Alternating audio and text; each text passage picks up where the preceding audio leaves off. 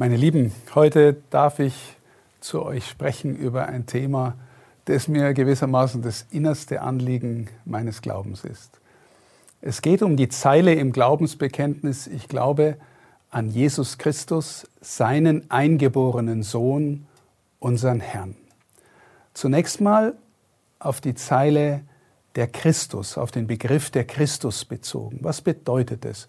Christus ist der Messias, der Gesalbte. Israel hat in seiner Erfahrungsgeschichte, in seinem Gehen mit seinem Gott, der ein Bundesgott ist, auf eine Gestalt gewartet, die der Messias genannt wird, im Voraus schon, und die das, was im Gesetz des Mose, in den prophetischen Offenbarungen, in dem, was im Tempel zum Ausdruck kommt, was das irgendwie erfüllen würde. Der Messias sollte das Volk einen. Die zwölf Stämme Israels, die zerstreut waren, untereinander zerstritten waren, die von den Vätern her aber so gegründet waren, war die Erwartung, der Messias würde das Volk einen. Der Messias würde die Feinde besiegen. Der Messias würde den Kult wiederherstellen. Solche Erwartungen waren in der Zeit Jesu virulent im ganzen Volk. Und dann kommt er, der geboren wird, mit aller Wahrscheinlichkeit, so erzählt die Überlieferung, in Bethlehem, in einem Kuhstall, in einem Viehstall, in einem Futtertrog, dann der als Krippe verwendet wird. Also in ärmlichsten Verhältnissen am Rand der Gesellschaft. Und er ist dann zunächst verfolgt von Herodes, aber Maria und Josef, Mutter und Pflegevater, fliehen mit dem Kind nach Ägypten und erst als 30-Jähriger beginnt sein öffentlicher Auftritt. Und er ist unglaublich fulminant. Wisst ihr, ich sagte es deswegen sehr deutlich, weil ganz oft reduzieren die Menschen Jesus auf einen ganz netten, auf einen ganz lieben, der also irgendwie mit Jesus Latschen durch Palästina gelaufen ist und äh, die Kinder gesegnet hat und zu allen Menschen nett war. Das ist eine Karikatur von Jesus. Ähm, Jesus war ein Erdbeben. Ich habe in einer anderen Folge schon davon gesprochen, wie er über seinen Vater geredet hat wie er mit dem Gott des Himmels und der Erde, dem Schöpfer des Himmels und der Erde innerlich verbunden war und diese Verbundenheit aber auch gezeigt hat in einer Vollmacht, mit der er gesprochen hat. Es gibt eine Szene im Johannesevangelium, da wollen ihn die hohen Priester festnehmen lassen und schicken also Gerichtsdiener, die ihn aus dem Tempel holen sollen und die kommen unverrichteter Dinge zurück und sie werden gefragt, wo habt ihr ihn denn? Und sie sagen, noch nie hat ein Mensch so geredet. Es kommt also in ihm was zum Ausdruck, ein Anspruch, eine Vollmacht, die nicht vorhersehbar war und nie in dieser Weise da war. Er sagt zum Beispiel Sachen, äh, reiß diesen Tempel nieder, in drei Tagen baue ich ihn wieder auf. Und er meinte den Tempel seines Leibes. Er sagt, wenn der Menschensohn wiederkommt, wird die Welt gerichtet wird werden. Er sagt äh, Dinge wie, hier ist jemand, der größer ist als der Tempel. Er zitiert das heilige Gesetz des Mose, das von Gott gekommen ist. Euch ist gesagt worden, Auge um Auge, Zahn um Zahn. Ich aber sage euch, wenn dich einer auf die rechte äh, Backe schlägt, halt ihm auch die linke hin. Und das macht er mehrmals. Das heißt, er, von ihm geht ein Anspruch aus, der, der ähm, deutlich macht, das, was er tut und sagt, das kommt direkt von Gott. Und er wirkt Wunder. Also selbst die kritischsten ähm, Bibelexegeten, Bibelwissenschaftler sagen also, dass Jesus geheilt hat.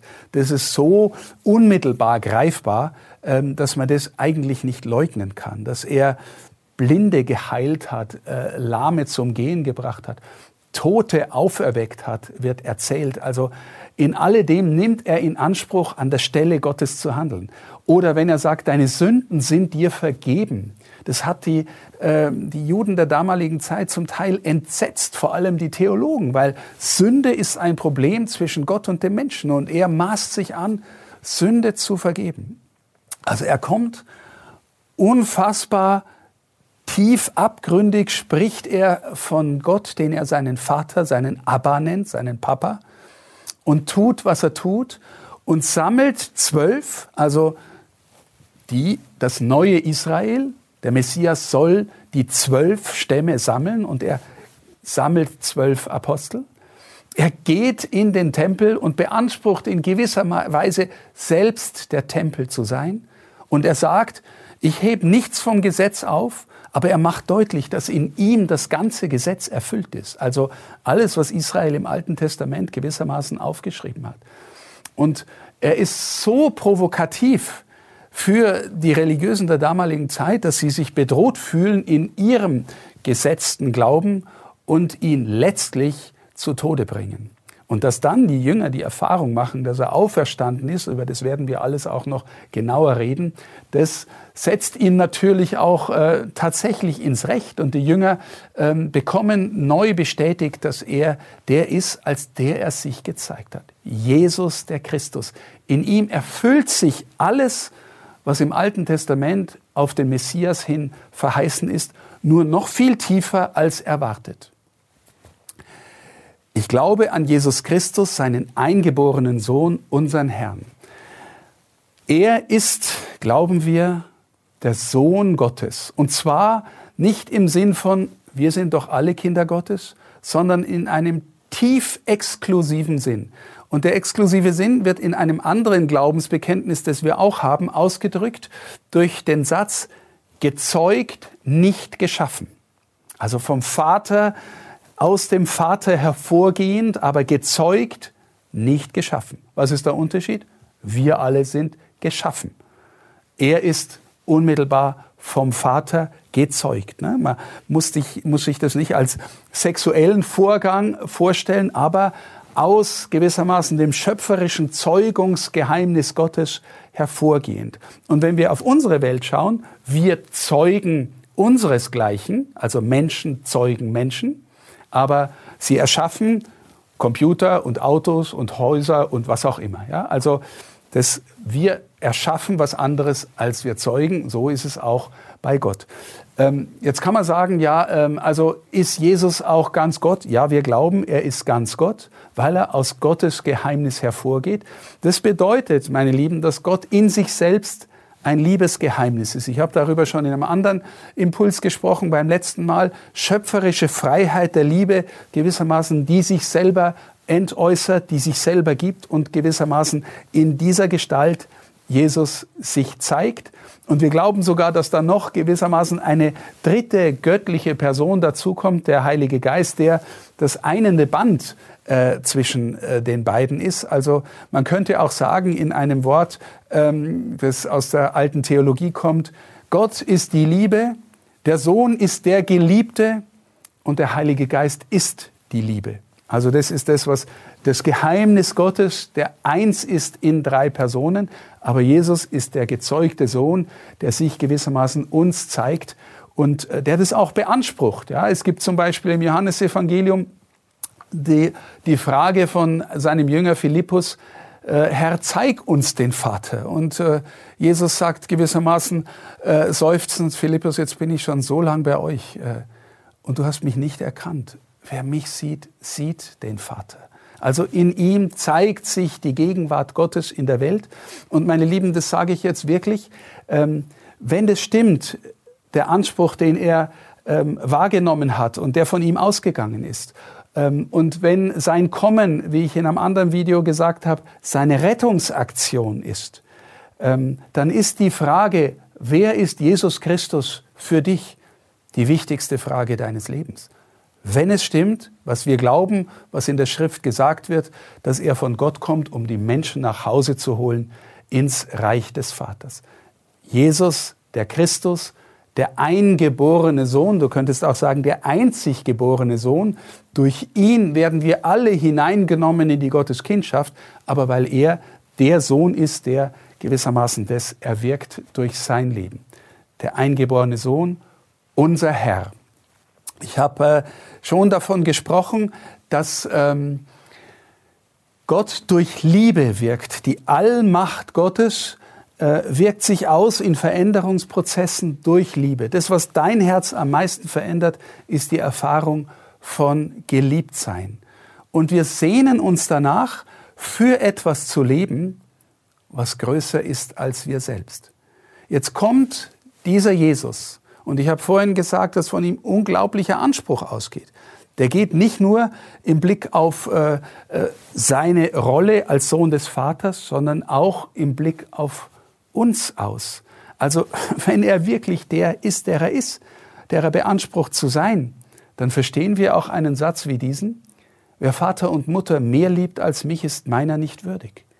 Also äh, stell dir vor, du wirst unglaublich geliebt von jemandem und du sagst, und, und der wäre jemand Besonderer und du sagst, es ist mir wurscht, äh, äh, ich will mit dir nichts zu tun haben.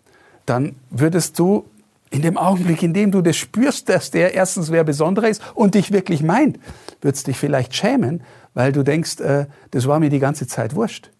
Also, und wenn er Gott ist, der Gott, der in die Welt kommt, um uns nach Hause zu lieben, und du sagst, es ist dir wurscht, dann bist du seiner nicht würdig. Und wenn du sagst, ja, ähm, aber mein Hund ist mir lieber und äh, meine Katze und auch meine Eltern sind mir lieber, dann würde er sagen, ja, aber wird es dem gerecht, wer ich bin? Hast du mal realisiert, warum ich gekommen bin für dich? Also dann geht dieser Anspruch auch unglaublich tief an mich aus. Deswegen habe ich vorhin gesagt, das ist die wichtigste Frage unseres Lebens. Jesus sagt Sätze wie, wer ähm, nicht sein Kreuz auf sich nimmt und mir nachfolgt, ist meiner nicht würdig. Was heißt sein Kreuz auf sich nehmen in der Antike?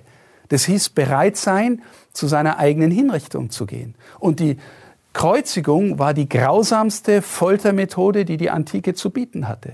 Das römische Reich hat so Terroristen umgebracht und in aller Öffentlichkeit gekreuzigt, damit sie ähm, ein abschreckendes Beispiel sind, dass da kein Volksaufstand entsteht ähm, oder sowas ähnliches. Also wer sich nicht sein Kreuz auf sich nimmt und mir nachfolgt, ist meiner nicht würdig. Meine Lieben, das kommt nicht, weil Jesus so grausam ist, sondern weil er schlicht ist, wer er ist. Weil von ihm sowas ausgeht, dass er anzieht oder viele Menschen, die sich nicht anziehen lassen, sind von ihm abgestoßen. Also ich habe ähm, auch in den vorigen Folgen davon gesprochen, dass über Vertrauen Erkenntnis entsteht im Sinn von, wer bist du eigentlich? Wer, wer, wer offenbart sich mir da, wenn er erzählt vom Vater oder von seinem eigenen inneren Leben oder wozu er gekommen ist? Ich habe die Erfahrung gemacht, je näher wir dieser Gestalt auch innerlich kommen, je mehr wir diese Offenbarung uns nahe gehen lassen, desto mehr gibt es nur ein Ja oder Nein. Das heißt, Jesus führt einen, wenn wir ihn kennenlernen wollen, wenn wir ihn, ihm näher kommen wollen, in die Entschiedenheit. Es ist schlicht nicht möglich, vor diesem Anspruch zu sagen, ja, ich finde in der Hinsicht Buddha ein bisschen besser und in der Hinsicht fand ich Mohammed auch ganz nett. Und dann habe ich auch noch viel von Sokrates oder Platon gelesen und das, und ich mache mir so das meine, weil Jesus, von dem kommen auch ein paar Sachen, die ich okay finde. Ähm, das wird einfach dem nicht gerecht, was wir im Neuen Testament lesen. Wisst ihr, wenn, wenn jemand sagt, Jesus war ein großer Ethiklehrer, der hat das Neue Testament nie in der Wucht gelesen, in der uns die Überlieferung von Jesus da begegnet. Das kann man einfach nicht sagen. Entweder er ist, wer er ist, oder wie C.S. Lewis sagt, ähm, das, was er sagt, das gibt uns im Grunde nur drei Möglichkeiten. Entweder er ist der größte Lügner, äh, der je gesehen hat, je gelebt hat, also vielleicht der Teufel selber, oder er ist ein Narr, der einfach nur verrücktes Zeug redet, oder er ist, wer er ist und wer er beansprucht, Kraft seines Seins zu sein. Das heißt, du kommst ihm näher und bist in die Entscheidung gerufen, ähm, entweder ich fall vor dir nieder und bete dich an, oder ich will dich weghaben, weil, weil das ist mir als Anspruch zu viel. Und tatsächlich ist es ja das, was wir erlebt haben dann in seiner Geschichte, dass sie ihn weghaben wollten. Äh, er kam in sein Eigentum, aber die Seinen nahmen ihn nicht auf. So heißt es im Johannesevangelium zum Beispiel. Ne? Aber die, die ihn aufnahmen, heißt es dann auch, denen gab er die Vollmacht, Kinder Gottes zu sein. Einer, der das tief erlebt hat, beispielsweise, war Paulus. Paulus war ein Eiferer vor dem Herrn. Er kannte das äh, Alte Testament ähm, äh, quasi auswendig. Er war ein hochgebildeter Pharisäer, das waren die frommsten von allen, die das Gesetz am intensivsten einhalten wollten. Und Paulus hat sich ähm, entschieden, die Christen zu verfolgen im Sinn von, die werden uns gefährlich und hat auch wahrscheinlich Verantwortung getragen, als der Stephanus, einer der ersten Zeugen äh, von Jesus, ähm, umgebracht worden ist. Und äh, dieser Paulus erlebt nun eine Erscheinung, eine Offenbarung. Jesus begegnet ihm, der schon auferstandene Jesus. Und Paulus äh, ist davon so erschüttert, dass er sein ganzes Leben und sein ganzes Denken, seine ganze Bildung aus dem Alten Testament ähm, gewissermaßen neu sortiert, neu ordnet und anfängt nur noch für ihn zu gehen und für ihn zu verkündigen.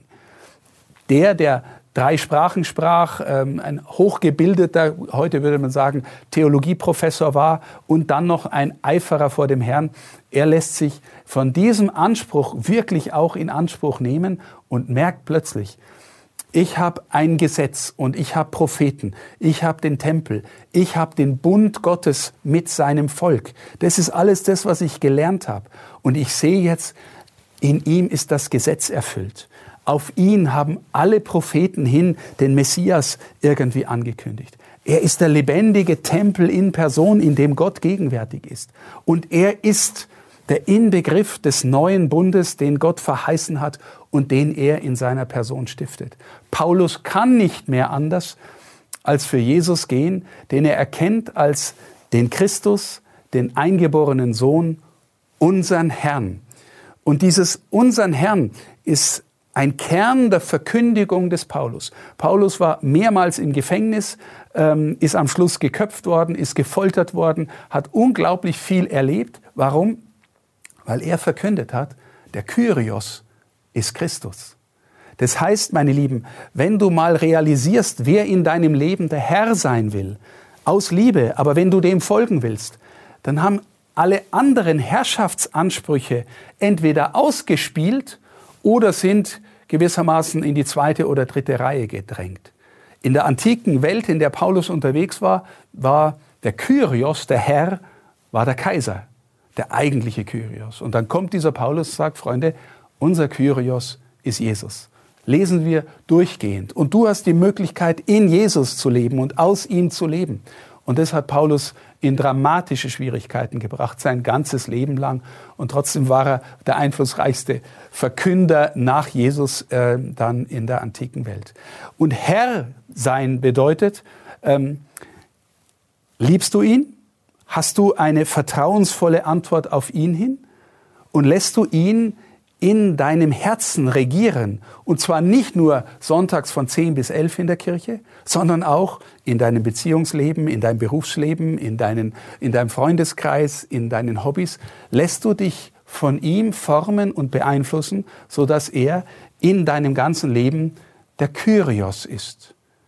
Das ist äh, sein Anspruch, nicht weil er dich knechten, nicht weil er dich fremdbestimmen will, sondern weil wir glauben, wenn du in Christus bist, wie Paulus sagt, dann wirst du tiefer du selbst und tiefer mit dir eins, als du je sein konntest und als du dir vielleicht vorher hättest vorstellen können.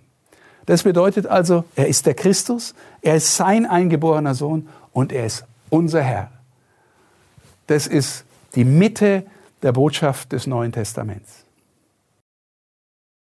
Meine Lieben, Glaubensbekenntnis heißt auf Lateinisch Credo. Ich habe ein Buch geschrieben, das heißt Credo. Da stehen all die Dinge drin, die ich erzählt habe und noch viel mehr. Wer also sich da weiter vertiefen möchte, der ist eingeladen, dieses Buch zu lesen. Credo von Bischof Stefan Oster.